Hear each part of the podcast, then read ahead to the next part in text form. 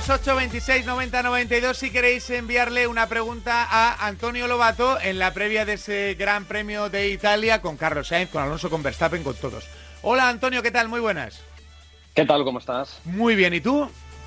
Bien, bien, bien, con ganas, con ganas de que empiece el baile. Creo que hoy hay eh, récord de mensajes. Eh, ¿Ah, sí? Sí, sí, creo que sí. Me ha dicho Chito que ya hay un montonazo. Así que vamos a intentar darle salida a lo más que podamos. Pero antes, eh, ¿cómo es este circuito? ¿Cómo es la previa de este gran premio? ¿Y cómo llegan Ferrari y Aston Martin? Antonio. A ver, muchas cosas. Eh, es un circuito clásico, es un circuito de, de, escuela antigua, es un circuito estrecho, es un circuito donde antes era muy difícil adelantar. El año pasado vimos más adelantamientos también porque las condiciones meteorológicas con lluvia al principio lo permitieron. Eh, es un circuito que en principio es feudo de, de, Ferrari, pero el año pasado, para los desmemoriados, hay que recordarles que fue doblete de, de Red Bull, victoria, pole, vuelta rápida, gran chelem, llámenlo como quieran, de, de Max Verstappen. Y, y, bueno, Ferrari llega, me imagino que con ganas de, de cambiar las cosas, eh, pero todos van a llegar con ganas de cambiar las cosas. Es el primer gran premio donde realmente muchos equipos van a introducir evoluciones. Eh, hablo de especialmente de Mercedes, que todas las miradas van a estar ahí. Eh, Red Bull nunca lo cuenta, pero seguramente también introducirán cosas nuevas. Aston Martin, eh, ya sé que se ha publicado que, que, va a traer muchas evoluciones en Imola. Mm, siento decir que no es cierto. No, no es así. Ahí habrá pequeñas cosas, pero el, el gran cambio de Aston Martin lo esperan para Canadá. Y, y, bueno, pues es el, el, lugar donde también en principio está planificado que haya una modificación en, en la clasificación del sábado. Eh, hay una pequeña modificación, digamos, pero que no sé si se va a poder hacer porque, eh, a ver, la modificación es que en la Q1, Q2 y Q3 los pilotos están obligados a utilizar neumático duro en la Q1, neumático medio en la Q2, neumático blando en la Q3. Pero digo que no sé si lo van a poder hacer, este experimento, que se va a repetir en otro gran premio todavía por decidir, porque las previsiones meteorológicas son terribles, terribles para Imola durante toda la semana. Dan lluvia, bueno, está lloviendo ya, dan lluvia para el viernes, para el sábado y tormentas para el domingo. Así que eh, si llueve el sábado, obviamente todo el mundo saldrá con intermedios o con lluvia y, no se podrá hacer este experimento. Pero eh, si no llueve, se jugará esto. Mm, eh, ya sé que es un poco así aventurado decirlo, pero eh, supongo que para los intereses de Aston Martin y de Fernando Alonso, mejor que no llueva, ¿no? O sea, quiero decir, porque cuando llueve es una lotería y ahora mismo Aston Martin es el segundo coche, ¿no? De la parrilla, que como mínimo te acerca al podio. En lluvia no se sabe. ¿O serías tú partidario de que lloviera y a ver qué pasa? A ver, yo no sé Aston Martin lo que pensará, porque sí, es cierto que eh, tienen un idilio, o al menos Fernando Alonso con el Aston Martin tiene un idilio con el podio, porque ha conseguido 4 de 5, pero también es verdad que quieren más. Y en condiciones normales parece que es poco factible que Aston Martin pueda recortar la distancia que tiene, bueno, Aston Martin o cualquiera con, con, con Red Bull.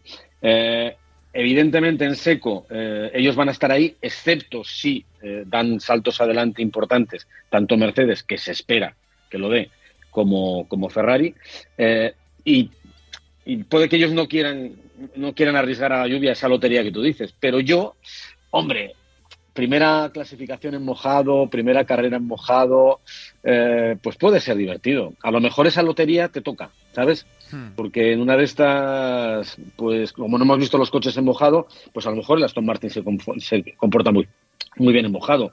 Eh, ya sabemos que a Fernando, como, como, muchos otros pilotos, son grandes, eh, grandes pilotos en, en, superficie mojada. Mm, yo me, me gustaría, me gustaría por ver qué es lo que pasa. Ya sé lo que pasa en seco, ahora quiero ver qué pasa en una carrera loca en mojado, porque eh, está claro que la lotería eh, le puede tocar a unos, te, puede, te, te, puedes quedar fuera, pero también te puede tocar el premio gordo. Compramos, claramente compramos. Eh, 628 26 90 92, vamos a empezar a escuchar a los oyentes y sus preguntas. Aquí están. Buenos días, Lobato. Mi pregunta Buenos es la días. siguiente. ¿No ganaría muchísimo la Fórmula 1 volviendo otra vez a que más marcas de neumáticos participaran? Era muy satisfactorio ver cómo a lo mejor unos coches iban muy bien con unos neumáticos, otros con otras marcas, otros se desgastaban más, otros se desgastaban menos y había más posibilidad de, cambios. Sí, sí. Lo, que pasa, ¿sabes lo que ocurría en, aquella época cuando teníamos neumáticos Michelin y neumáticos Bridgestone, que fue la última vez que, hemos tenido dos, dos suministradores de neumáticos diferentes? Que al final el campeonato se convertía en un campeonato de neumáticos. Porque piensa que siempre va a haber uno o dos equipos que, puedan estar por delante. Y si llevan neumáticos diferentes, eh, dependerá ya del, fabricante. Ocurrió en la batalla de, Fernando con, con, Michael Schumacher en el año 2006, que llegabas a un circuito y no preguntabas si el, si el Ferrari o el, Renault iban a ir bien. Hmm. Lo que tenías que preguntar era si el neumático Bristol o el Michelin eran más, los más propicios para ese circuito. Y, yo creo que eso a la gente le da un poco igual. Yo creo que cuanto más igualemos todo, eh, que es un poco la tendencia que hay ahora mismo, mm, bueno, pues puede ser más interesante. Eh, por ejemplo, algunos fabricantes como Michelin en su momento mm, se marcharon de la Fórmula 1 porque no querían ser suministrador único, porque querían esa competencia. ¿Por qué querían esa competencia? Porque evidentemente eh, es una forma de competir, de, que hablen más de ti. Si tú eres el único suministrador, lo único que te puedes llevar es palos, como, como recibe el pobre Pirelli cada vez que estalla un neumático, cada vez que un, piloto sale y dice que los neumáticos se destrozan. ¿no? Entonces, Michelin quería esa, esa rivalidad, quería esa dualidad. Y, bueno, la Fórmula 1 ha, ido hacia otro, hacia otro camino. Yo, yo creo que es, es espectacular como estamos, porque si no es meterle más parámetros, más diferencias, más eh, factores externos que a mí realmente no me interesan. Más preguntas, notas de audio, oyentes. Lobato, amigo. ¿Qué pasa? Macho, que súbeme el sufle, que he escuchado que van a llevar mejoras. Venga, tú sabes cosas, dime, dime, dime, dime, dime, dime que va a venir la 33 esta semana. Y otra cosita, ¿qué, te parece a ti el nuevo formato de clasificación? Cuéntanos tus opiniones. Vale, eh, lo del suflé, que el suflé está ahí. Si el, problema no es un problema mío, es un problema de todo el mundo, que nos hemos acostumbrado a hacer terceros. Y, yo creo que nosotros queremos más, eh, Fernando quiere más, Aston Martin quiere más. Pero claro, pasar del tercero al segundo es batir a uno de los Red Bull y pasar del segundo al primero y para conseguir la 33 es ganar a los dos Red Bull. Y hoy, por hoy eh, Red Bull está intocable, absolutamente intocable. Pero ojalá, ¿no? Eh, insisto, eh, hace un año estábamos muchísimo más lejos, ¿no? podíamos conseguir, no la 33, pero sí podíamos conseguir la segunda con Carlos. pero este, este año es, inviable, salvo que ocurran cosas. Fernando es el que más cerca está de poder llevarse una victoria. Carlos está un poquito más lejos, vamos a ver si Ferrari da un paso adelante. Y sobre la clasificación, bueno, a mí me parece un experimento, eh, tampoco creo que cambie tanto, ¿no? Lo único es que vamos a ver a, los, eh, a todos los pilotos y a todos los coches con los mismos neumáticos en cada una de las rondas de clasificación.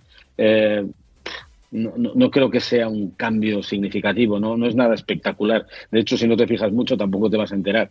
Eh, bueno, es un experimento que quieren probar, que insisto, lo van a hacer en otro gran premio también, y, y, que como parece, si la previsión meteorológica sigue como está, igual ni siquiera lo vemos aquí en Imola. Más cuestiones para Antonio Lobato. Hola, Lobato, ¿tú no pensarías que si Fernando Alonso tuviera el coche de Checo Pérez, le disputaría hasta la última carrera y hasta la última vuelta de cada circuito el campeonato? Eh, hombre, no lo sé. Esas cosas hay que verlas cuando, cuando ocurran, que no, van a ocurrir, lamentablemente. Eh, lo que está claro eh, es que el nivel de Fernando ahora mismo es bestial es bestial. Eh, y lo está demostrando con un, con un Aston Martin que no tiene la velocidad que tiene, que tiene Red Bull. Eh, no puede competir contra ellos, eso es obvio, pero si tuviera el mismo coche, pues no lo sé. Yo creo que esta pregunta también se le hicieron a Fernando recientemente. Eh, es que Fernando también es consciente de, lo bestia que es Max Verstappen. Es que es una auténtica bestia parda. es que es muy rápido, es muy bueno. Eh, es que él tampoco da su brazo a torcer. Sería una bonita lucha. No sé si aguantaría o no aguantaría. No sé si eh, que Fernando tuviera el mismo coche podría hacer que se pusiera nervioso Max Verstappen también. Eh, lo que sí sé es que nos, podríamos, nos podríamos divertir mucho. En cualquier caso, eh, eso no ha ocurrido, eso no va a ocurrir, entonces tenemos que conformarnos con lo que tenemos, ¿no? Y tenemos a este Checo Pérez versión 3.0, que de momento en algún gran premio le ha aguantado la batalla a Max Verstappen, en el último no, pero en, en Azerbaiyán sí fue capaz de mantener la raya. Eh, yo tengo confianzas en que Checo pueda seguir adelante, pero bueno, aunque creo que Checo es muy, muy, muy bueno, evidentemente no es, no es Alonso. 6, 2, 8, 26, 90, 92. Más preguntas para Antonio Lobato. Hola Antonio, buenos días. Eh, solo Buenos quería días. preguntar eh, si viendo el nivel que está dando Fernando Alonso este año, ¿crees que una firma o una carrocería grande apostará por el año que viene o ya él terminará sus pasos en Aston Martin? ¿Cómo lo ves? A ver, yo creo que ahora mismo el proyecto es muy bonito, el proyecto es a, a medio plazo, ¿no? Eh, eh, de hecho, lo que estamos viviendo, lo que está viviendo Fernando ahora en Aston Martin es algo que no se esperaba hasta al menos el año que viene. Eh, yo creo que si no surgen conflictos, si no, surgen problemas, Fernando le gustaría terminar la temporada en la, la temporada, la temporada por supuesto. Le gustaría terminar su carrera deportiva en Aston Martin, incluso con, con fines que pueden ir más allá de, de- ser solo piloto, ¿no? Eh, a mí me decía en Bahrein en los test invernales que oye, que si todo iba bien y tal, que a lo mejor un, puesto de, de la jerarquía de Aston Martin, tratando de ayudar a los pilotos y al equipo, en el futuro le podría servir, ¿no?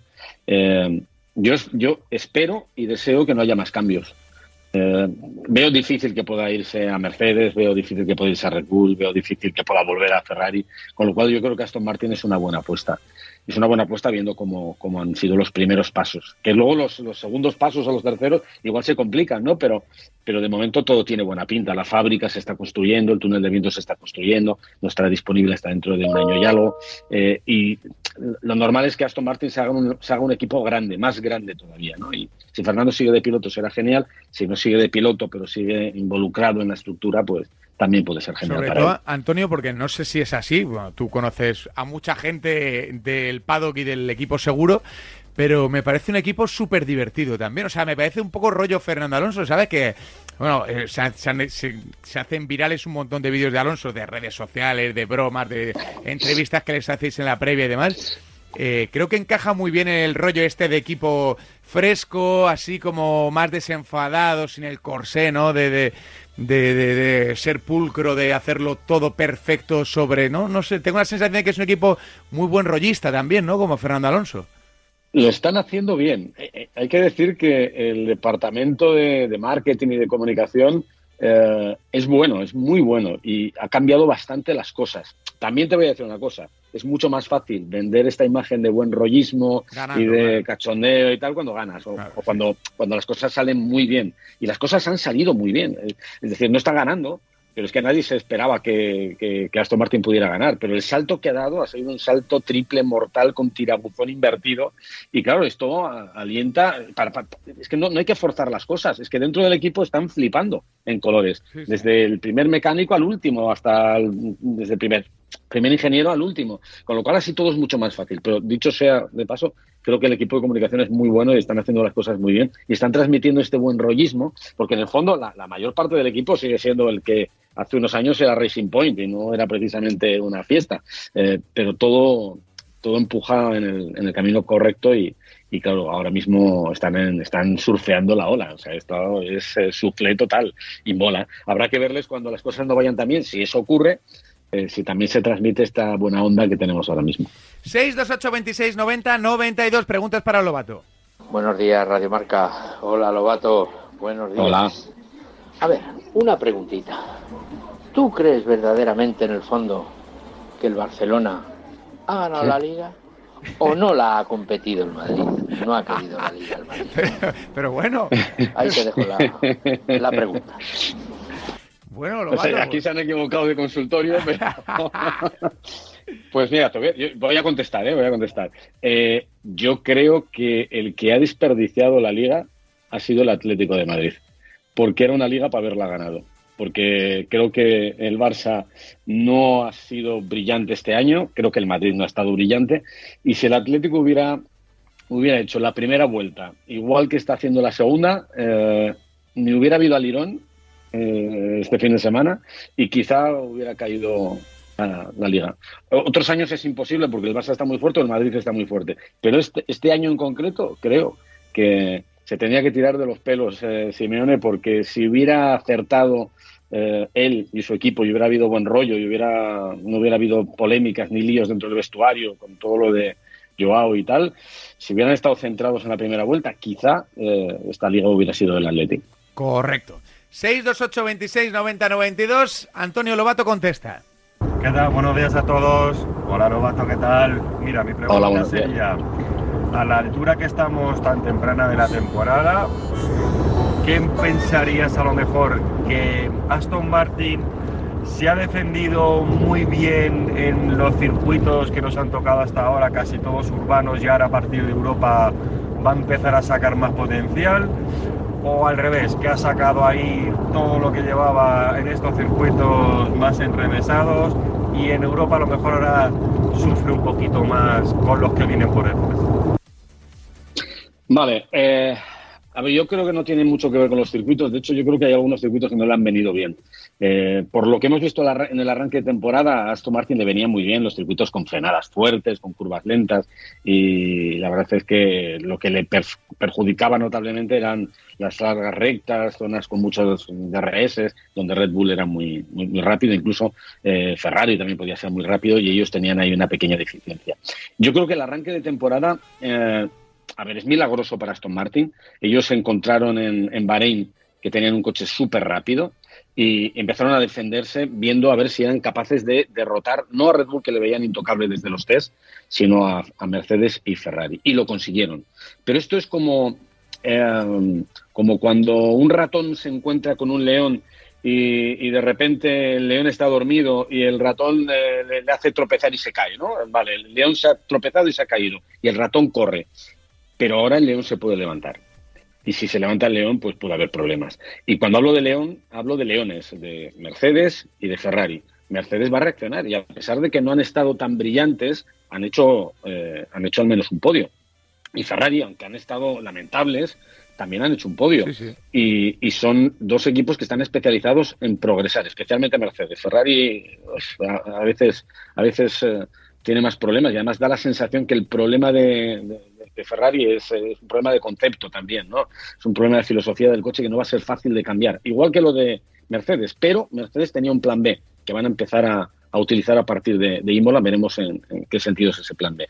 Lo que quiero decir es que eh, Aston Martin va a tener que seguir corriendo y mantener esa ventaja y, la única forma de correr hacia adelante es no cometer errores y eh, evolucionar el coche. Ya digo que en Imola mm, las evoluciones creo que van a ser muy pequeñas y lo grande va a venir en, en Canadá, pero los demás van a progresar, con lo cual eh, eh, hay que estar preparados porque a lo mejor a partir de ahora todo es más complicado. Ojalá todos los coches funcionen, pero el de eh, Aston Martin un poquito más y el de Ferrari también, de nuestro Carlos Sainz.